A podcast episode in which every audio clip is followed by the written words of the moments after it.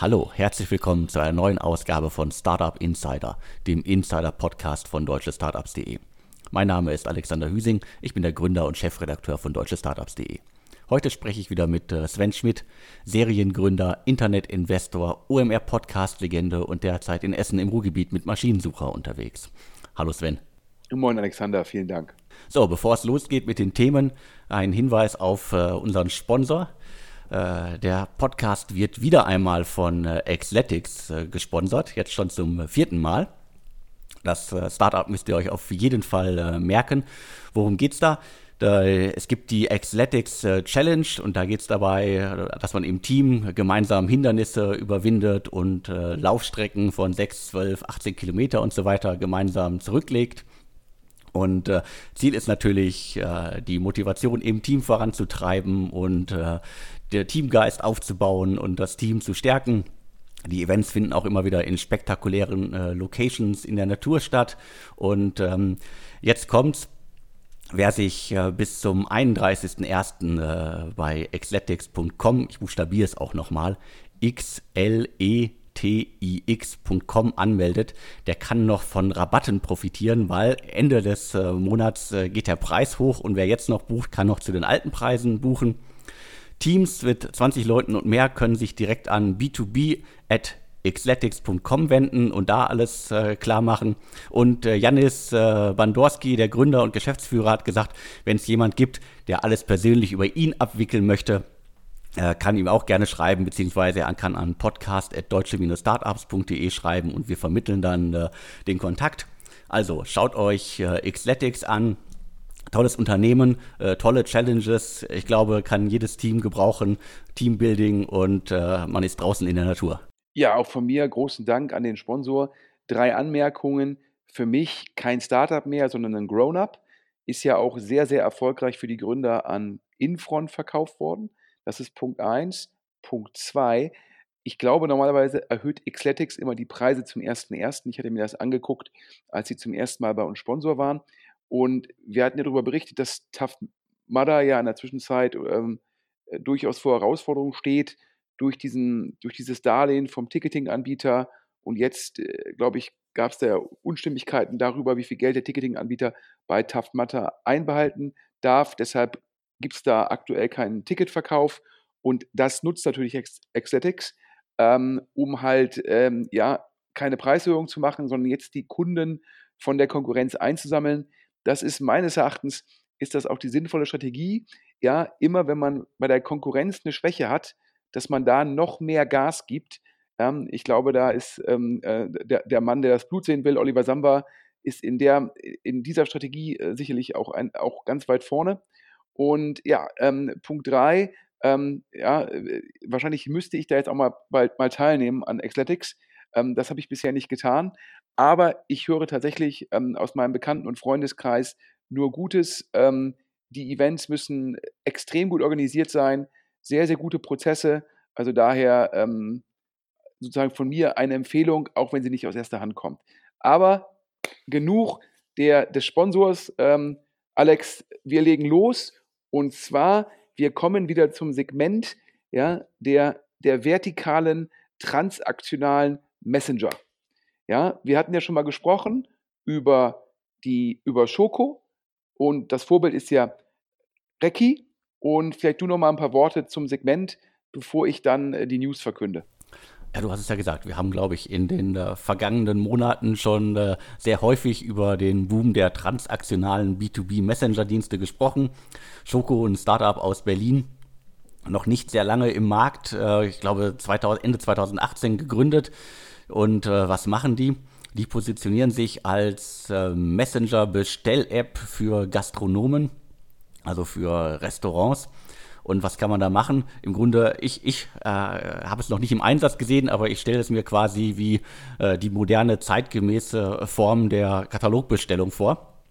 Äh, der Restaurantbesitzer, der äh, quasi Chef des Unternehmens, äh, äh, läuft durch seinen Laden, sieht, was er braucht und äh, macht das schnell über äh, den, den Messenger von Schoko. Und was man sagen muss zu Schoko, die haben halt wirklich einen extremen Lauf hingelegt seit dem Start. Haben äh, zuletzt äh, 30 Millionen Euro eingesammelt, unter anderem von äh, Bessemer Venture Partners. Das hatten wir ja auch vorab und exklusiv hier im äh, Startup Insider Podcast vor einigen Wochen. Aber auch äh, Lukas Gadowski äh, hat frühzeitig investiert und ähm, äh, Christoph Mehr ist auch mit an Bord. Äh, damals waren, glaube ich, schon 4 Millionen geflossen. Und äh, jetzt gibt es schon wieder Neuigkeiten. Also dass äh, die Geschwindigkeit, die äh, Schoko an den Tag gelegt hat, die geht äh, weiter und du hast die Details, äh, was jetzt noch alles kommt. Ja, also man muss ganz klar sagen, äh, was für ein Tempo. Ähm, wir hatten ja auch schon mal GMV-Zahlen verkündet, also das Bestellvolumen, was über die App abgewickelt wird. Ähm, vielleicht noch zum Verständnis, ähm, der Gastronom bestellt dann halt im Endeffekt über das Interface von Schoko und das wird dann wiederum von einem Großhändler wird die Bestellung ausgeführt. Ähm, nach den mir vorliegenden Informationen monetarisiert Schoko bisher nicht. Das heißt, die App ist und wird natürlich auch kostenfrei bleiben für die Restaurantbetreiber. Ähm, aber auch der Großhändler muss scheinbar aktuell noch keine Marge ähm, an Schoko abgeben. Meine These ist es, dass Schoko erst sagt, wir erreichen halt eine bestimmte Flughöhe, also ein großes ja, GMV-Volumen, also ähm, viele vermittelte, äh, ja, ich sage fast Milliarden Umsätze, um dann halt für den Großhandel unverzichtbar zu sein und die Chance dann zu nutzen in der Sekunde, wo ich gegenüber dem Großhandel Leverage habe, also wo ich Verhandlungsmacht habe, um dann zu gucken, dass ich halt hingehe und äh, eine gute Marge verhandle. Ja, das ist der Ansatz. Ähm, das ist auch ein Markt, wo es darum geht, da hat man jetzt wahrscheinlich ein, zwei Jahre lang Zeit, die Marktanteile zu gewinnen. Äh, da muss man zum einen die Konkurrenz, und wir hatten ja gesagt, Reiki, Londoner Firma, da ist unter anderem Cherry drin, aber auch Benchmark und angeblich Investment von Bill Gurley, einem der Top-VCs. Da hat man also nur ein bis zwei Jahre Zeit gegen die direkte Konkurrenz, aber auch meines Erachtens ähm, hat man auch nur ein bis zwei Jahre Zeit gegenüber äh, der Metro und anderen Großhändlern. Denn ich habe ja schon mal so ein bisschen ketzerisch gesagt, das ist für mich eigentlich primär ein Feature. Aber wenn ich natürlich die Kunden alle einsammle, bevor sozusagen der Großhandel oder weitere Konkurrenten aufwachen, dann ist es kein Feature mehr, weil dann habe ich ja die Kundenbeziehung und bin top of the funnel. Also anders ausgedrückt, ja, wenn ich die Konkurrenz outperforme, parallel die strategisch bedrohten Marktteilnehmer sozusagen am Steuer schlafen, dann wird aus meinem Feature potenziell ein super, super Business. Und das scheinen mir die Schoko-Kollegen ja, extrem gut zu exekutieren. Und wir können jetzt hier exklusiv vermelden, ähm, dass die neue Runde ja, ähm, letztendlich kurz vorm Notar steht. Kotu investiert in Schoko weitere 30 Millionen US-Dollar auf einer Pre-Money-Bewertung von 200 Millionen. Also dementsprechend die Post-Money-Bewertung 230 Millionen. Das ist eine klare Up-Round gegenüber der Bessemer-Runde. Das heißt, ähm, die Traktion ist weiter da. US-Kapital will in Schoko investieren und dadurch kann man sozusagen auch ohne Umsatz, also nur mit der Traktion mehr Restaurants, mehr Umsätze, die Bewertung innerhalb von kürzester Zeit sehr stark erhöhen. Ganz großen Glückwunsch ans Management-Team. Wir haben halt mit jemandem gesprochen im Cap-Table und früher, also ich bin ja jetzt, liebe Hörer, äh, schon ein bisschen älter, ich kann das so offen im Podcast sagen, auch der Alexander ist so ein bisschen älter. Ähm, früher, als glaube ich der Alexander angefangen hat, deutsche Startups zu machen und ich angefangen habe, Gründer zu sein, da waren 4 Millionen Euro. Das war die Runde von Lukas Skadowski äh, bei Schoko. Das war eine Series A. Die Bessemer-Runde, das war eine Series B oder schon fast eine Series C, die 30 Millionen. Und äh, die, die Koto-Runde wäre jetzt gewesen, ja, äh, entweder eine Series C oder eine Series D. Aber äh, bei Schoko sagt man, die Lukas Skadowski-Runde, das sei eine Seed-Runde gewesen. Die Bessemer-Runde war die Series A1 und die Koto-Runde ist jetzt die Series A2. Also eine Erweiterung. Aber warum sagt man nicht nur eine Erweiterung der Series A? Nein, man sagt A1 und A2, weil es gab ja eine Hochbewertung. Das heißt, die von der Bessemer Runde, die Post, ist nicht gleich der Pre von Kotu. Deshalb, man spricht nicht von einer reinen Erweiterung, sondern man spricht von A2, weil Q2 ja eine relevante höhere Bewertung zahlt und dementsprechend die Differenzierung in A1 und A2. Aber man sieht, aus Perspektive von Choco ist das alles noch Series A. Das heißt, man denkt da ganz, ganz groß. Ja, daran kann man ablesen, da wird irgendwann eine Series B kommen, wenn es so weiter gut läuft, von wahrscheinlich 60, 70, 80 Millionen. Und dann auch wahrscheinlich wird geguckt, wo kann man in der Welt hin expandieren, wo es so einen Service in der Art nicht gibt. Also daher finde ich klasse, ist ein super Zeichen für Berlin. Ähm, eine sehr ambitionierte Firma. Und während Lukas Kordowski ja mit Cirque äh, nach Hörensagen weiter versucht, eine Heimat zu finden, ja, also sprich, das ist das, ähm, das Scooter-Startup ähm, von Lukas Kordowski, was er nach Hörensagen aktuell selbst bridge. Das heißt, er schießt selbst Geld nach. Das ist für ihn kein Problem. Ja, man muss ja nur gucken, Delivery Hero Lukas Gadowski, sicherlich einer der äh, erfolgreichsten, reichsten Gründer Deutschlands. Das heißt, er kann äh, Cirque halt auch selbst durchfinanzieren. Ähm, aber er sucht eine Heimat. Ähm, es zeigt sich auch, ja, dass er bei Schoko mal wieder eine Monsternase hat und seine vier Millionen haben sich jetzt schon verviel, verviel, vervielfacht. Aber äh, bei Cirque ja, äh, war dann vielleicht sozusagen der fehlende Fokus, wenn man halt nebenbei noch viel investiert. Ja, da konnte er sich scheinbar nicht durchsetzen gegen ein Tier von Lawrence Leuschner und die anderen Startups. Das heißt, beim Scooter bleibt es spannend, bei Schoko, ja, ist, glaube ich, das einzige Spannende noch, wie viele Marktanteile kann man nehmen und was kann man zum Schluss an Marge gegenüber dem Großhandel durchsetzen. Ja, auf jeden Fall äh, spannende Neuigkeiten und äh, du hast es gesagt, äh, deutsche Startups geht ja jetzt ins 13. Jahr. Äh, damals waren halt 5 Millionen für Vuga, das nenne ich immer ganz gerne halt äh, eine richtig große Nummer. Da hat die ganze Szene gejubelt und äh, heute sprechen wir von äh, 4 Millionen Seed-Finanzierung. Und das ist äh, echt spannend, wenn man bedenkt, ja, dass man ja eigentlich vor ein paar Jahren noch die These war, ähm, dass ähm, dass das Gründen günstiger wird, weil man kann halt auf gewisse Software-Stacks aufsetzen. Ähm, Wissen ist besser im Markt äh, ja, diffundiert. Ähm, und jetzt ist letztendlich das Gegenteil der Fall. Ja, teilweise durch Personalkosten getrieben, teilweise durch Mietkosten getrieben, aber vor allem natürlich auch durch GAFA getrieben. Ja, ähm, und da gibt es ja auch immer die bösen Zungen, die sagen, ähm, eigentlich äh, könnten äh, bei den meisten VC-Investments könnte man, die, könnte man die Hälfte auch direkt an Google überweisen. Ähm, aber ja, so ist der Markt. Ähm, und ähm, aber die Firmen skalieren natürlich teilweise auch schneller ähm, und es, äh, ja, es bleibt einfach spannend. Aber jetzt zu einem Seed-Investment, ja, ähm, und zwar Speed Invest. Wir können ja was exklusiv verkünden.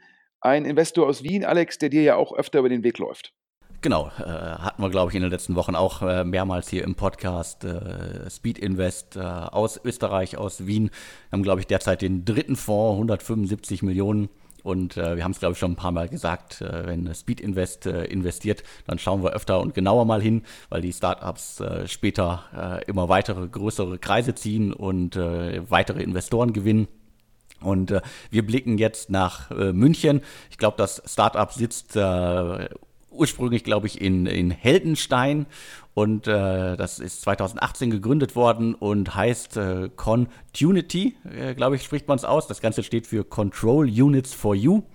Und äh, ich habe es mir vorhin noch mal angeguckt, was machen die eigentlich? Und da geht es um sogenannte Electronic Control Units, also digitale Steuergeräte, die äh, normalerweise ausgebildete Fachkräfte durchführen müssen, ähm, bauen müssen, quasi in Anführungsstrichen.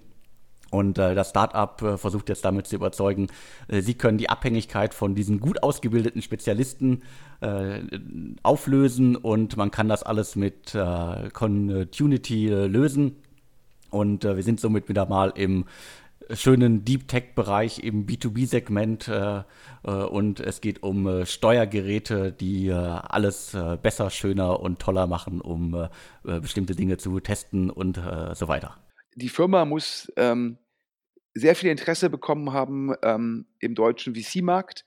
Ähm, ich habe es irgendwie ähm, ja, von sozusagen äh, VCs gehört, ähm, die sich die Firma auch angeschaut haben, die wahrscheinlich auch alle gerne investiert hätten.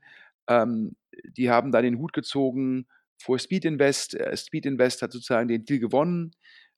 Auch da muss man ganz klar sagen, ich habe ja eben schon das viele Geld im Markt, ja, oder ich habe das letztendlich implizit erwähnt. Äh, man sieht ja auch die, die Schnelligkeit von Runden, die Rundengröße.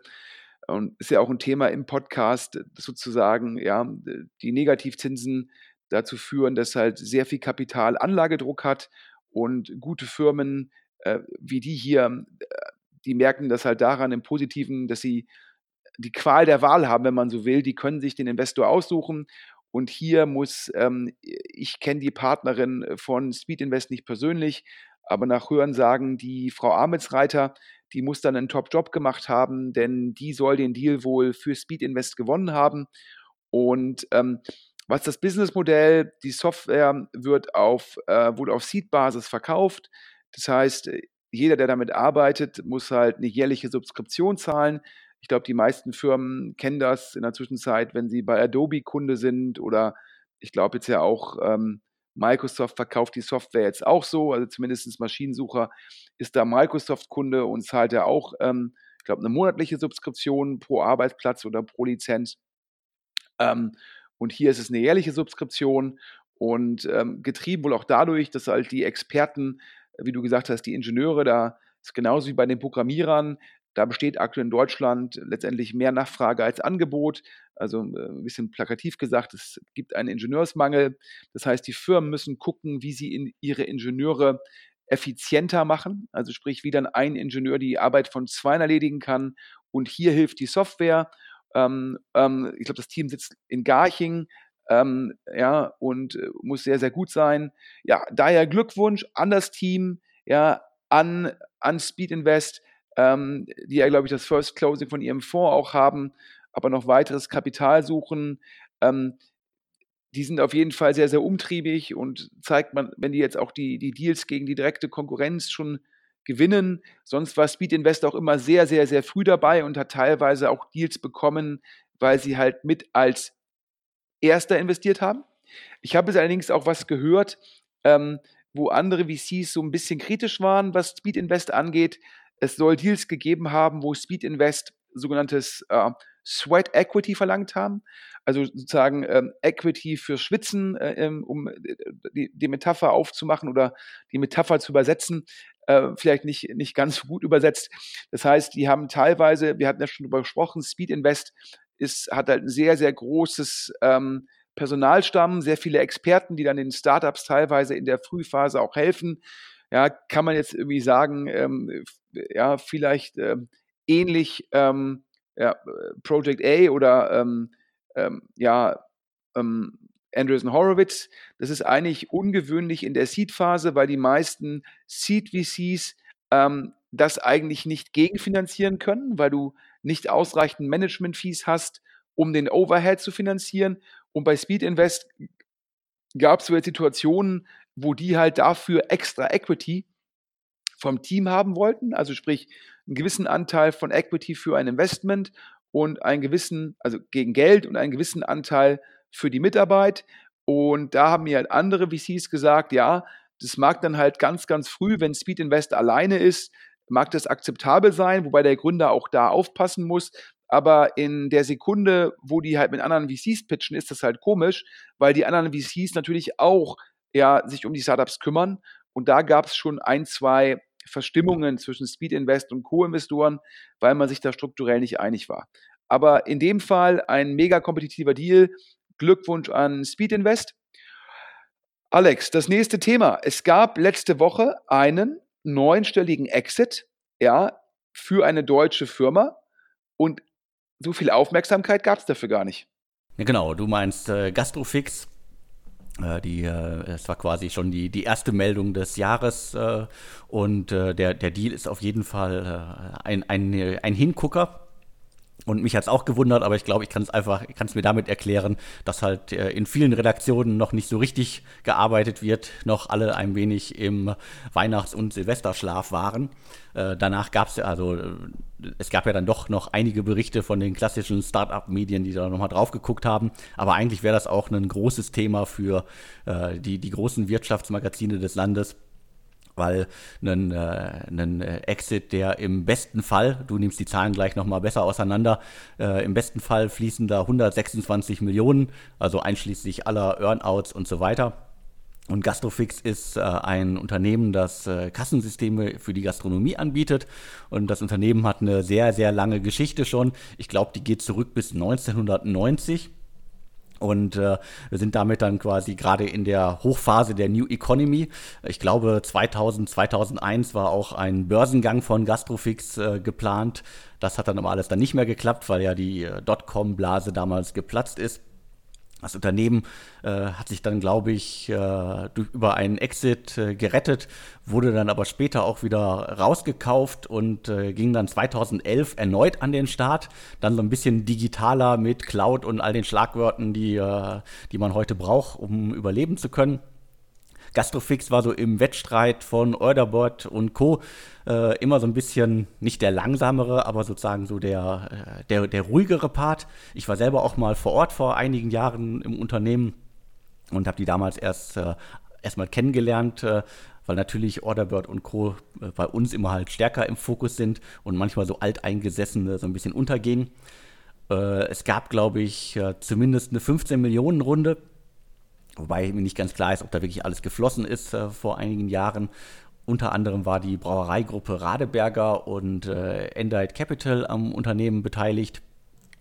Und äh, dementsprechend war ein Unternehmen, das auf jeden Fall gut unterwegs war und äh, äh in den aktuellen, äh, in der Übernahmemeldung gab es auch ein paar Zahlen zum Umsatz und ich glaube, der Umsatz lag bei 12,5 Millionen Dollar, wohlgemerkt, alles jetzt in, in Dollar äh, ausgegeben. Und du kannst jetzt nochmal den Deal ein wenig auseinandernehmen, weil es auf jeden Fall spannend ist, dass wir hier einen 100 Millionen Dollar plus Exit in Berlin haben, der, glaube ich, auch das ganze Segment mal eben bepreist. Ja, also ich glaube zuerst, äh, ich glaube sogar, dass Gastrofix, wenn ich mich nicht täusche, ähm, die wollten da im Rahmen des neuen Marktes, wo die Bewertungen ja sehr hoch waren und äh, wo der das Börsensegment auch Firmen akzeptiert hat, die sehr viel Verlust machen. Hauptsache, sie wachsen. Ähm, da wollten die ein IPO machen. Ähm, und dann ist es dazu gekommen, dass ja der neue Markt dann ja auch ähm, ja, sozusagen aus vielerlei Gründen halt an die Wand gefahren ist. Das hat damals den IPO von Gastrofix äh, verhindert. Ich glaube, die mussten dann auch im Rahmen der, der nuklearen Winter, also Ende 2022 bis Anfang 2022, das waren schon harte Zeiten im deutschen Tech-Bereich, mussten die sogar Insolvenz anmelden. Also daher finde ich, ähm, ist es eine Story, die halt alle Höhen und Tiefen zeigt. Und ähm, ja, also erstmal Glückwunsch sozusagen an das Team. Ähm, das ist schon eine beeindruckende Leistung ähm, in, ähm, in Summe und ist auch ein ganz langer Weg. Das sieht man ja auch wieder. Ähm, das ist jetzt äh, nicht jeder Erfolg kommt über Nacht, sondern meistens ist es harte Arbeit und oftmals liegen Steine im Weg und ähm, das ist eine. Das zweite für mich, was auch nochmal zeigt, dass ähm, das Sektor-Know-how halt schon auch ein Erfolgsfaktor ist, dass das Team halt beim Neustart oder bei der sozusagen genau wusste, was sind die wichtigen Produktfeatures, wie mache ich den Vertrieb. Da war natürlich viel Kompetenz vorhanden. Und was du natürlich gesagt hast, äh, mit, dem, äh, mit der Cloud und äh, Software as a Service, das ist natürlich schon sehr vorteilhaft im Geschäftsmodell, weil ich halt nicht gezwungen bin, ähm, den Service vor Ort anzubieten. Ich muss nicht da irgendwie helfen bei der Installierung. Ähm, das ist natürlich vom Geschäftsmodell schon äußerst attraktiv. Ähm, und das führt jetzt auch dazu, dass Gastrofix, also für die Hörer, die machen Kassensoftware, ähm, sie machen drei Sachen nicht. Ja, ähm, auch wichtig zu verstehen. Ähm, sie machen kein Payment. Ähm, da arbeiten sie, glaube ich, mit SumUp zusammen. Sie machen keine Hardware da arbeiten sie mit verschiedenen Anbietern zusammen, ob es für den Drucker ist oder für Tablets. Und ich glaube, sie machen eigentlich auch keinen Fokus auf Reservierungssysteme wie jetzt ähm, Open Table oder Book a Table. Ich glaube, die gehören jetzt zu Michelin. Also sprich, der Fokus ist wirklich, ähm, ich sag mal, so eine Mini-ERP-Lösung für Restaurants. Da geht es auch um Zeiterfassung von Mitarbeitern. Da geht es um Datev-Schnittstellen. Also sprich, keine eigene ähm, keine eigene Buchhaltung, sondern es wird geguckt, auf welche Lösung sitzt ein, ein, ein Gastronom auf, meistens ein externer Steuerberater, der meistens auf Datev. Das heißt, dann können aus der Gastrofix-Lösung die Sachen nach Datev exportiert werden, ist einfacher für den Steuerberater, aber auch einfacher für den Gastronom. Und ähm, ja, ich glaube ungefähr 8000 zahlende Kunden. Ähm, das ist ähm, übrigens äh, die Herausforderung in dem Bereich, ist es, ähm, dort Kunden zu finden, die auch lange dabei bleiben. Die Restaurantszene ist davon geprägt, dass viele Leute machen, Gastronomen machen ein Restaurant auf und dann gibt es immer, dann wird relativ schnell klar, ob es funktioniert oder nicht. Ja, das ist so ein bisschen so wie ein Startup, vielleicht nicht ganz die gleiche Ausfallrate, aber schon eine sehr hohe Ausfallrate. Das heißt, normalerweise ist es immer sehr, sehr schwierig in dem Segment, ja, ähm, mit dem Churn klarzukommen, weil oftmals, ja, also oftmals ist der Churn ja ein, ein Produktproblem. Ja, also ich verkaufe ein Produkt, mein Produkt passt vielleicht nicht ganz und dann kündigen Kunden. Im Bereich dieser Kassensysteme ist es halt so, dass der Churn teilweise auch sehr hoch ist, ähm, weil halt der Kunde einfach an die Wand fährt. Ja, und ähm, dann ist es nicht immer ganz, dann zahlt er nicht. Das heißt, man hat auch noch neben dem Churn, hat man sozusagen, vor dem Churn hat man noch im Endeffekt eine, einen Ausfall, weil der Kunde halt nicht zahlt. Also Gastrofix muss da schon viel Erfahrung haben, verfügen über 8000 zahlende Kunden. Du hast es gesagt, im Rahmen der PM verkündet worden 12,5 Millionen Dollar Umsatz. Das heißt, ähm, kann man sich relativ einfach ausrechnen, ungefähr 1500 bis 1600 Dollar Umsatz pro Kunde pro Jahr. Ähm, also dementsprechend ja 125 äh, US-Dollar pro Kunde pro Monat. Da könnte man jetzt als APU bezeichnen, wenn man so will. Die Firma wird jetzt verkauft. Ich glaube, 100 Millionen Dollar ist der Preis ist sicher. Durch verschieden gelagerte Earnouts können das bis zu 126 Millionen Dollar werden. Wenn die Earnouts alle gezahlt werden, dann bekommt Gastrofix das zehnfache Umsatzvolumen ja, äh, also sozusagen Umsatzmultiple. Ähm, und ähm, das ist natürlich schon ähm, ein stolzer Multiple und wir hatten ja schon darüber gesprochen, der wird meistens gezahlt für halt Enterprise Software as a Service Firmen.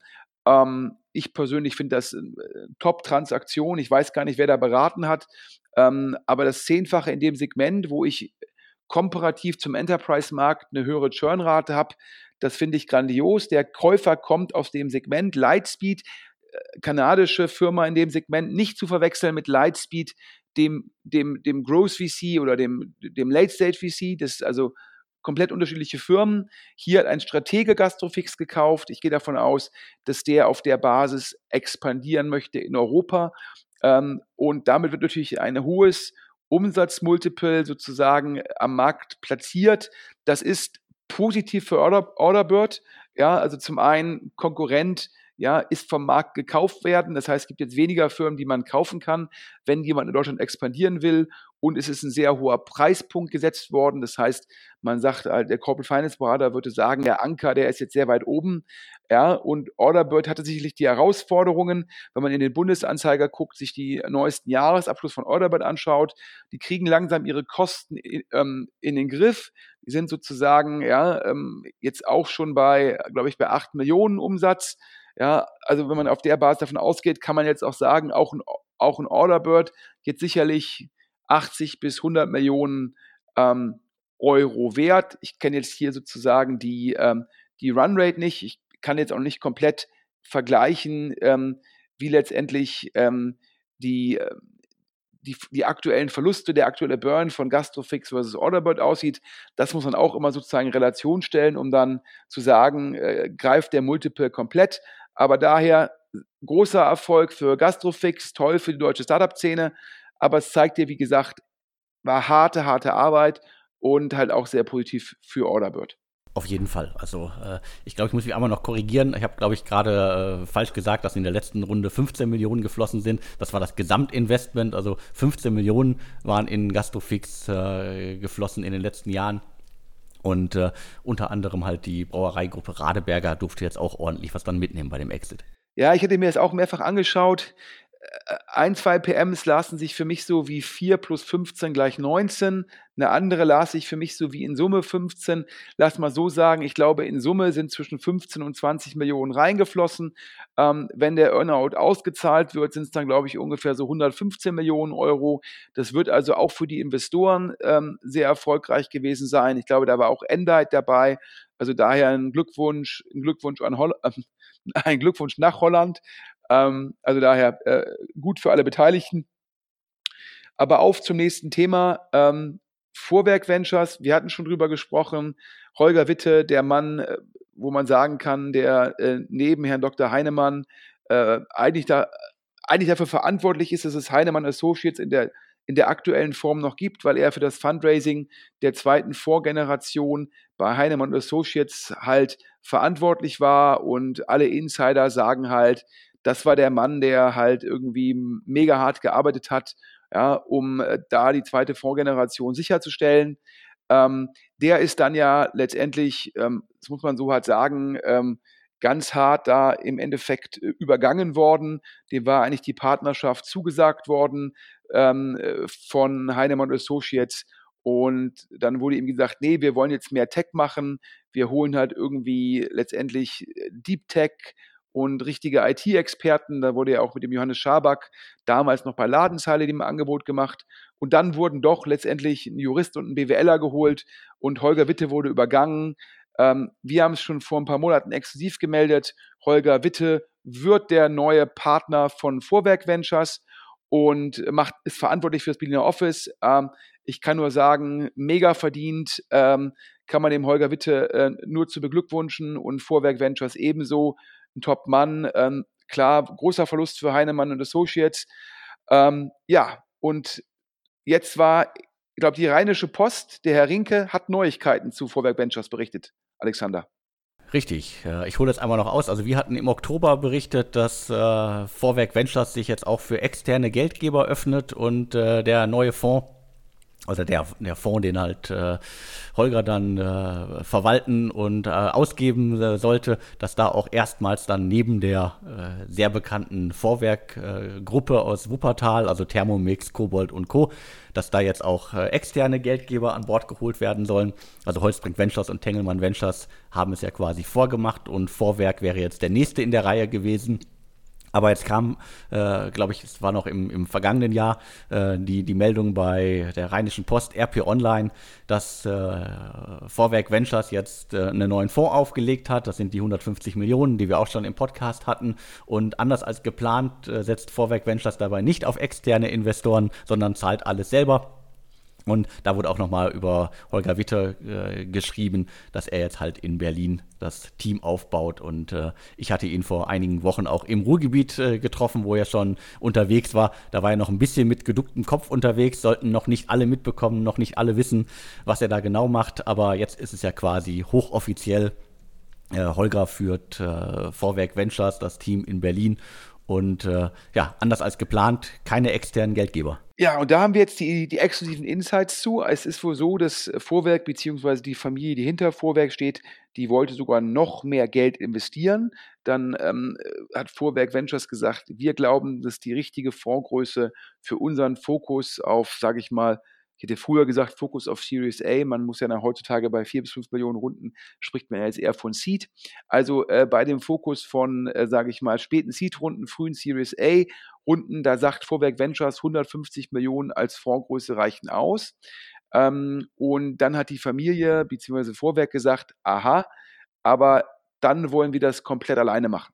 Und ähm, dann hat das Team gesagt, okay, dann machen wir hier einen sogenannten Single LP-Fonds. Das heißt, es gibt nur einen einzigen Geldgeber. Ähm, und da bin ich der Ansicht, ähm, das ist natürlich die bequeme Lösung. Ja? Das ist natürlich einfach, man muss kein Fundraising machen, das ist einfacher im Reporting, ja, man muss nicht irgendwie regelmäßig, man, muss, man braucht kein LP-Komitee, man hat halt einen Ansprechpartner, man kennt sich, also alles Häkchen, Häkchen, Häkchen, mega angenehm, mega effizient, keine Transaktionskosten kann ich soweit alles nachvollziehen. Aber ich halte das von dem Team für mittelfristig eine strategisch suboptimale Entscheidung. Wieso? Weil die Gefahr bei einem sogenannten Single-LP ist es immer, dass ich natürlich auch eine hohe Abhängigkeit habe. Denn in der Sekunde, wo ich dann, ähm, wo der dann sagt, hier, wir allokieren Geld aktuell anders, wieder mehr, keine Ahnung, in RD in unserer Firma oder die Familie sagt, wir sollen mehr in Immobilien investieren oder in, in, in, in Private Equity Fonds oder in Rentenpapiere, keine Ahnung. In der Sekunde, ja, hast du ein Riesenproblem. Ja, dann, äh, dann ist die Frage, wer finanziert deinen nächsten Fonds? Und ähm, dann musst du dann wieder, da musst du dann rausgehen und dann gehst du raus mit Schwäche. Denn dann fragen die Investoren, ja, okay, aber ihr habt euch ja eigentlich von Vorwerk getrennt, ihr habt ja eigentlich jetzt einen separaten Fonds. Und wenn die jetzt nicht mehr in dem Umfang investieren wollen, die wissen ja mehr als wir. Und auf einmal hast du Signaling-Probleme. Das heißt, kurzfristig macht Vorwerk hier, ja, sicherlich die, es ist die bequeme Entscheidung, aber damit gibt es dann später potenziell, wenn ein Vorwerk sagt, der nächste Fonds, keine Ahnung, in drei Jahren will man einen 200 Millionen Fonds machen und es gibt noch nicht ausreichend Rückflüsse aus dem 150er. Was ja kein Wunder ist, ja. Wenn man in der späten Seed, frühe Series A investiert, braucht es halt sieben bis zehn Jahre, bis es zu Netto-Rückflüssen für den LP kommt. Das heißt, ja, hat Vorwerk auch noch in drei bis vier Jahren genügend Liquidität, auch genügend Interesse, nochmal einen Fonds alleine zu finanzieren. Ja, wenn das nicht der Fall ist, dann ist dann die Arbeit in drei bis vier Jahren viel, viel, viel schwieriger als jetzt. Ja, also daher, die Entscheidung kann ich nicht ganz nachvollziehen, finde ich da viel, viel besser, ähm, was die Kollegen von TEF machen, ähm, die gesagt haben, wir nehmen jetzt auch externe Investoren, ja, weil jetzt machen wir zum ersten Mal das separate Vehikel, ja, und jetzt sorgen wir von Anfang an für eine breite LP-Basis. Breite LP-Basis, ja, ich habe halt, keine Ahnung, bei einem 150er Fonds wären das sicherlich, ja, keine Ahnung, 10 bis 15 LPs und dann, die dann halt den Großteil machen, vielleicht noch ein paar kleinere LPs, die man aus strategischen Gründen dabei hat, wie irgendwie ausgewählte Gründer, aber zehn Leute machen, keine Ahnung, im Schnitt ein Ticket von 10 Millionen und dann habe ich schon mal zwei Drittel mit zehn Leuten, dann vielleicht habe ich noch ein bisschen Alfgeld dabei. Das ist dann eine sehr solide LP-Basis. Das ist meines Erachtens zu Anfang natürlich ein dickeres Brett, ja, ist eine größere Hürde und ist viel mehr Arbeit. Aber die Arbeit hätte sich ja Vorwerk Ventures einfach machen können, denn das ist das, was der Holger Witte exzellent kann. Also mich hat's gewundert, da hole ich mir sozusagen so einen Topmann rein, der genau das schon mal bewiesen hat und dann mache ich es mit einem Single LP. Habe ich nicht ganz verstanden. Wir können hier auch nochmal exklusiv in Anführungsstrichen verkünden. Ja, es gab ähm, im VC-Markt das Gerücht, dass es jetzt noch einen vierten Partner geben würde für Vorwerk Ventures. Ähm, und da hieß es immer, das sei ein Kölner. Dann habe ich immer gerätselt, wer das sein könne. Und hier können wir jetzt verkünden, ähm, dass es kurzfristig zumindest keinen vierten Partner bei Vorwerk Ventures geben wird. Das heißt, das ist jetzt erstmal eine Dreier-Partnerschaft, aber es wird nicht ausgeschlossen, dass, äh, wenn da ein guter Mann gefunden wird, dass man vielleicht in äh, neun bis zwölf Monaten auch noch einen vierten Partner dazu holt. Das auf jeden Fall ähm, das Update ähm, von Vorwerk Ventures. Ähm, und bevor wir jetzt äh, zu lange werden, noch zum Abschluss. Äh, Alex, ich hatte ja äh, zwischen den Jahren hast du mich ja interviewt und da haben wir so ein bisschen Revue passieren lassen. Äh, was hat der Venture-Markt 2019 gemacht? Wo geht der Trend 2020 hin? Genau, dann hole ich auch noch mal aus. Also ich glaube, wenn man jetzt die äh, letzten beiden Jahre sich anguckt, dann äh, hatte ich schon gefühlt vor einer halben Ewigkeit äh, das goldene Zeitalter, den goldenen Herbst der deutschen Start-up-Szene ausgerufen. Und wenn man sich die Zahlen für 2019 äh, anguckt, wir haben das auch alles ja nochmal zusammengefasst, äh, wie viele Deals es gab, wie viele dreistellige Millionen äh, Deals es gab und auch vor allen Dingen, wie viele zweistellige Millionensummen in den letzten Monaten halt in die deutsche Startup-Szene geflossen sind, dann war nie mehr Geld im Markt drin. Nie war es für Startups einfacher, äh, Geld einzusammeln, auch richtig große Summen. Nicht mit, äh, sage ich jetzt Anführungsstrichen, deutschen Geld. Äh, die, die, großen Deals finden fast alle mit äh, englischen oder britischen Geldgebern statt. Aber man kann auf jeden Fall unterm Strich festhalten, es sind goldene Zeiten und ähm, diese goldenen Zeiten, die scheinen sich ja jetzt auch erstmal noch ein bisschen fortzusetzen, wenn man sich anguckt. Wir hatten, glaube ich, im, im Podcast ja schon berichtet, Personio, die schon viel Geld eingesammelt haben, stehen vor einer weiteren Runde. Anydesk äh, ist mit äh, Insight im Gespräch, äh, ein anderes Startup, Coach Hub aus Berlin, die haben alleine im vergangenen Jahr 19 Millionen in mehreren Runden eingesammelt. Äh, Just Spices aus Düsseldorf, ein Gewürz-Startup, also ein Food-Startup, hat äh, gerade 13 Millionen eingesammelt. Das ist für die Food-Startup-Szene ja auf jeden Fall eine, eine, eine große Summe und ein echter Hingucker. Und wir hatten im Podcast ja auch berichtet, dass äh, Chrono Next äh, von äh, Slingshot äh, weitere Millionen bekommen hat. Das heißt, äh, es, es gibt da erste Anzeichen, dass äh, einige Startups im Segment äh, weiter Geld bekommen. Und du hast da auch einige Sachen aus dem Markt gehört. Ja, also zum einen, du hast ja gerade nochmal ähm, das Investment von Excel, was wir exklusiv vermeldet haben, in Personio erwähnt. Da ist mir übrigens noch zugetragen worden, dass der zweite Investor Lightspeed ist. Nicht das Lightspeed, was jetzt sozusagen Gastrofix gekauft hat, sondern halt der Late Stage ähm, Growth VC aus den USA. Ähm, das heißt, äh, da natürlich, äh, da hat jetzt ähm, Personio äh, mit Index, mit Excel, mit Lightspeed, Lightspeed schon einen Top-Cap-Table. Ähm, ich habe auf jeden Fall, klar, ähm, letzten Wochen mit vielen VCs telefoniert. Ähm, und da wurde mir angekündigt, ja, äh, das geht so weiter. Das Bild, Alex, was du ja damals geprägt hast, äh, wo man dachte, es ist jetzt vielleicht irgendwie mal zwei, drei Quartale. Nein, das ist alles, es geht alles so weiter, getrieben durch das billige Geld, getrieben durch die hohen Bewertungen an der Börse für Tech-Firmen, getrieben, ja, dadurch, dass amerikanische VCs stärker in Europa investieren. Da kommt, kommt alles zusammen, also extremer Rückenwind. Und ähm, ich habe ja immer dieses Bild, ähm, äh, was ich immer teilweise nutze, wo ich sage, bei dem Rückenwind können auch Schweine fliegen.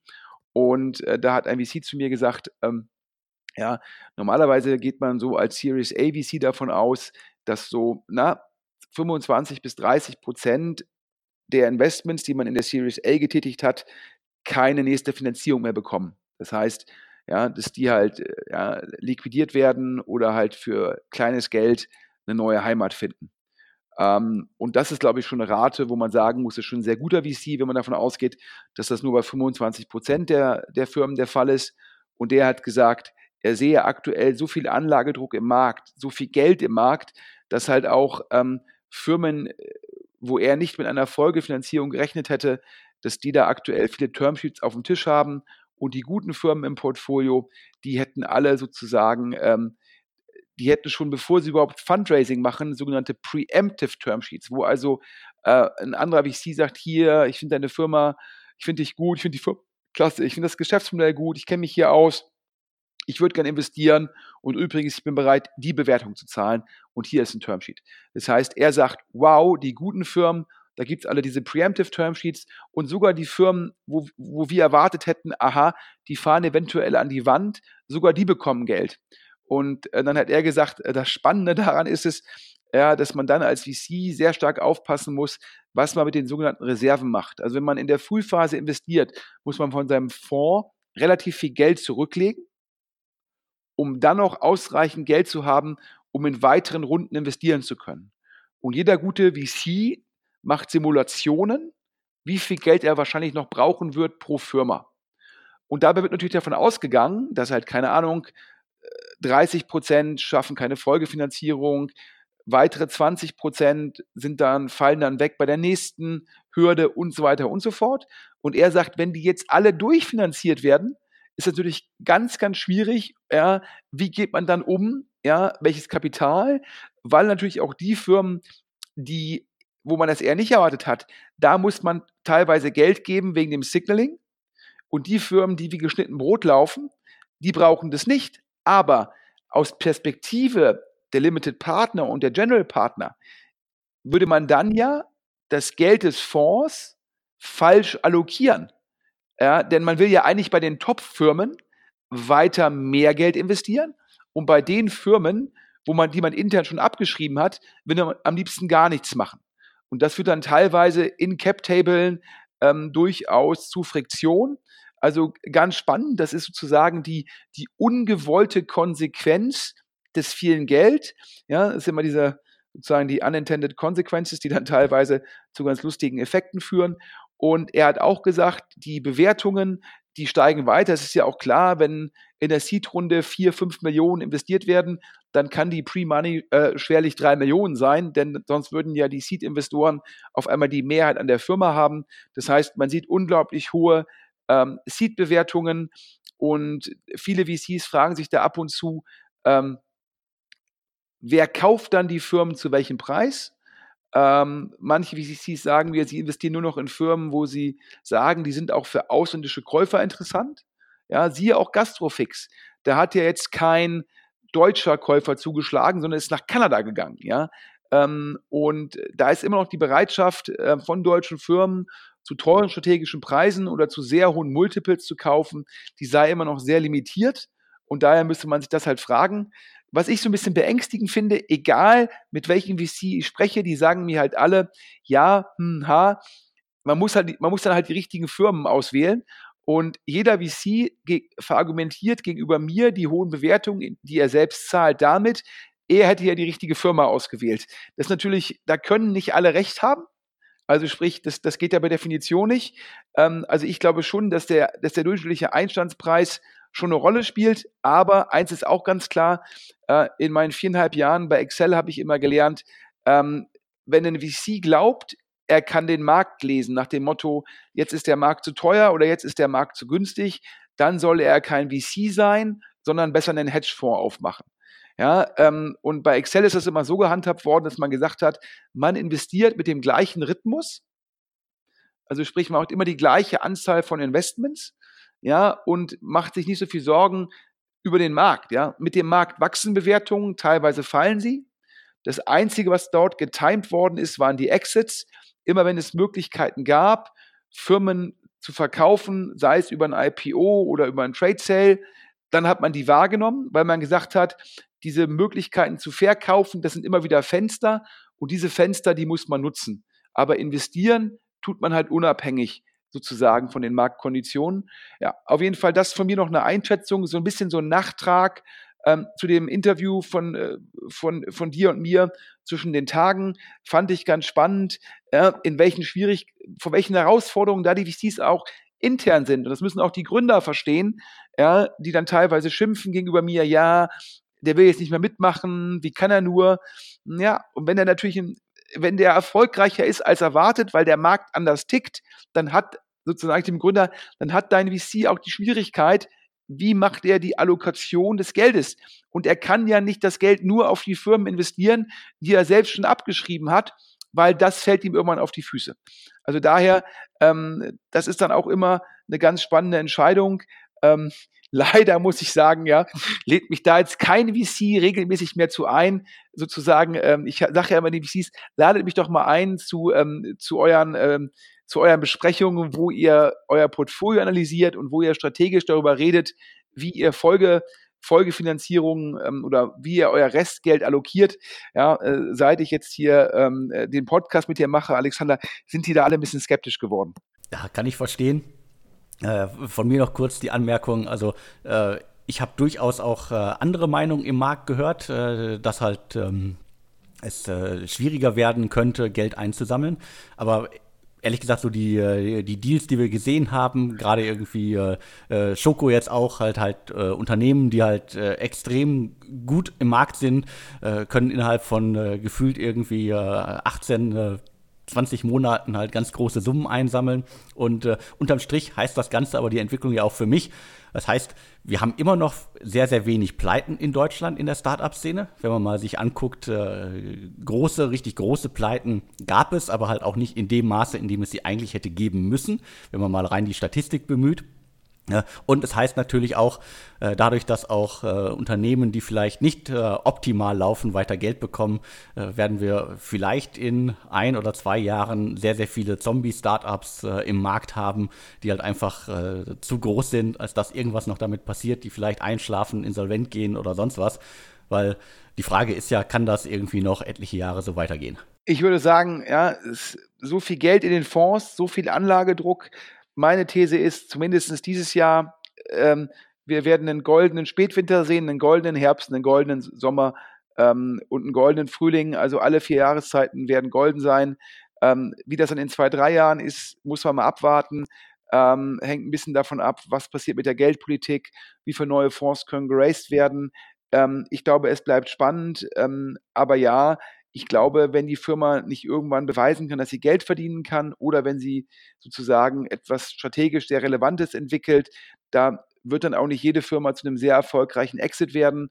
Ähm, ich glaube, Gastrofix war halt sehr gut aufgestellt, äh, war ein strategisches Asset, aber das muss ich auch immer fragen, wenn man da VC ist.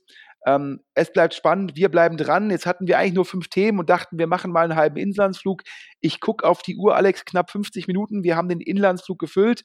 Das heißt, zum Schluss nochmal die beiden Standardhinweise. Wer Informationen für den Alexander, für unseren Podcast hat, bitte schreiben an podcast.deutschestartups.de. Wenn er das Ganze anonym machen will, es gibt einen Briefkasten auf der Webseite deutschestartups.de, da gerne uns die Informationen zukommen lassen. Ja, auch wir sind darauf angewiesen, auf die richtig guten Stories, dass da mal ein Insider uns was mailt. Das freut uns immer sehr. Und natürlich, ja, auch in diesem Jahr gilt, damit der Podcast kostenlos bleibt. Sponsoren, meldet euch. Ich glaube, letzte Woche der Podcast hat jetzt schon 7000 Hörer. Das werden sicherlich in den nächsten Wochen 9.000 bis 10.000 werden. Und man kann, glaube ich, wirklich sagen, äh, bei uns, ja, die Leute, die den Podcast hören, mega spannende Zielgruppe, Partner, Associates von VCs, ähm, Growth-Investoren, Private Equity-Investoren, Gründer, Business Angel. Also, wenn ich eine Kanzlei wäre, wenn ich irgendwie ein Family Office wäre, ich würde auf jeden Fall hier in dem Podcast Werbung machen. Also daher, wer hier Werbung machen möchte, mailt uns bitte an unter podcast at deutsche Startups, damit der Podcast kostenlos bleiben kann. Alex, das Schlusswort gehört dir. Ich wünsche allen Hörern einen guten Wochenstart. Ja, von mir nochmal kurz äh, ein Dankeschön an äh, Xletics, den Sponsor der äh, heutigen Ausgabe. Also wer einfach mal durch die Natur äh, robben möchte an, in einer spektakulären Location, sollte sich an äh, Xletics wenden und äh, wer jetzt noch bucht, der kann äh, die alten Preise noch äh, bekommen. Ende Januar gibt es dann neue Preise, die natürlich dann höher sind. Und von mir nochmal danke an dich, Sven. Danke an die Hörerinnen und Hörer da draußen und wir hören uns in der kommenden Woche wieder. Vielen Dank. Bis dann. Tschüss. Und tschüss.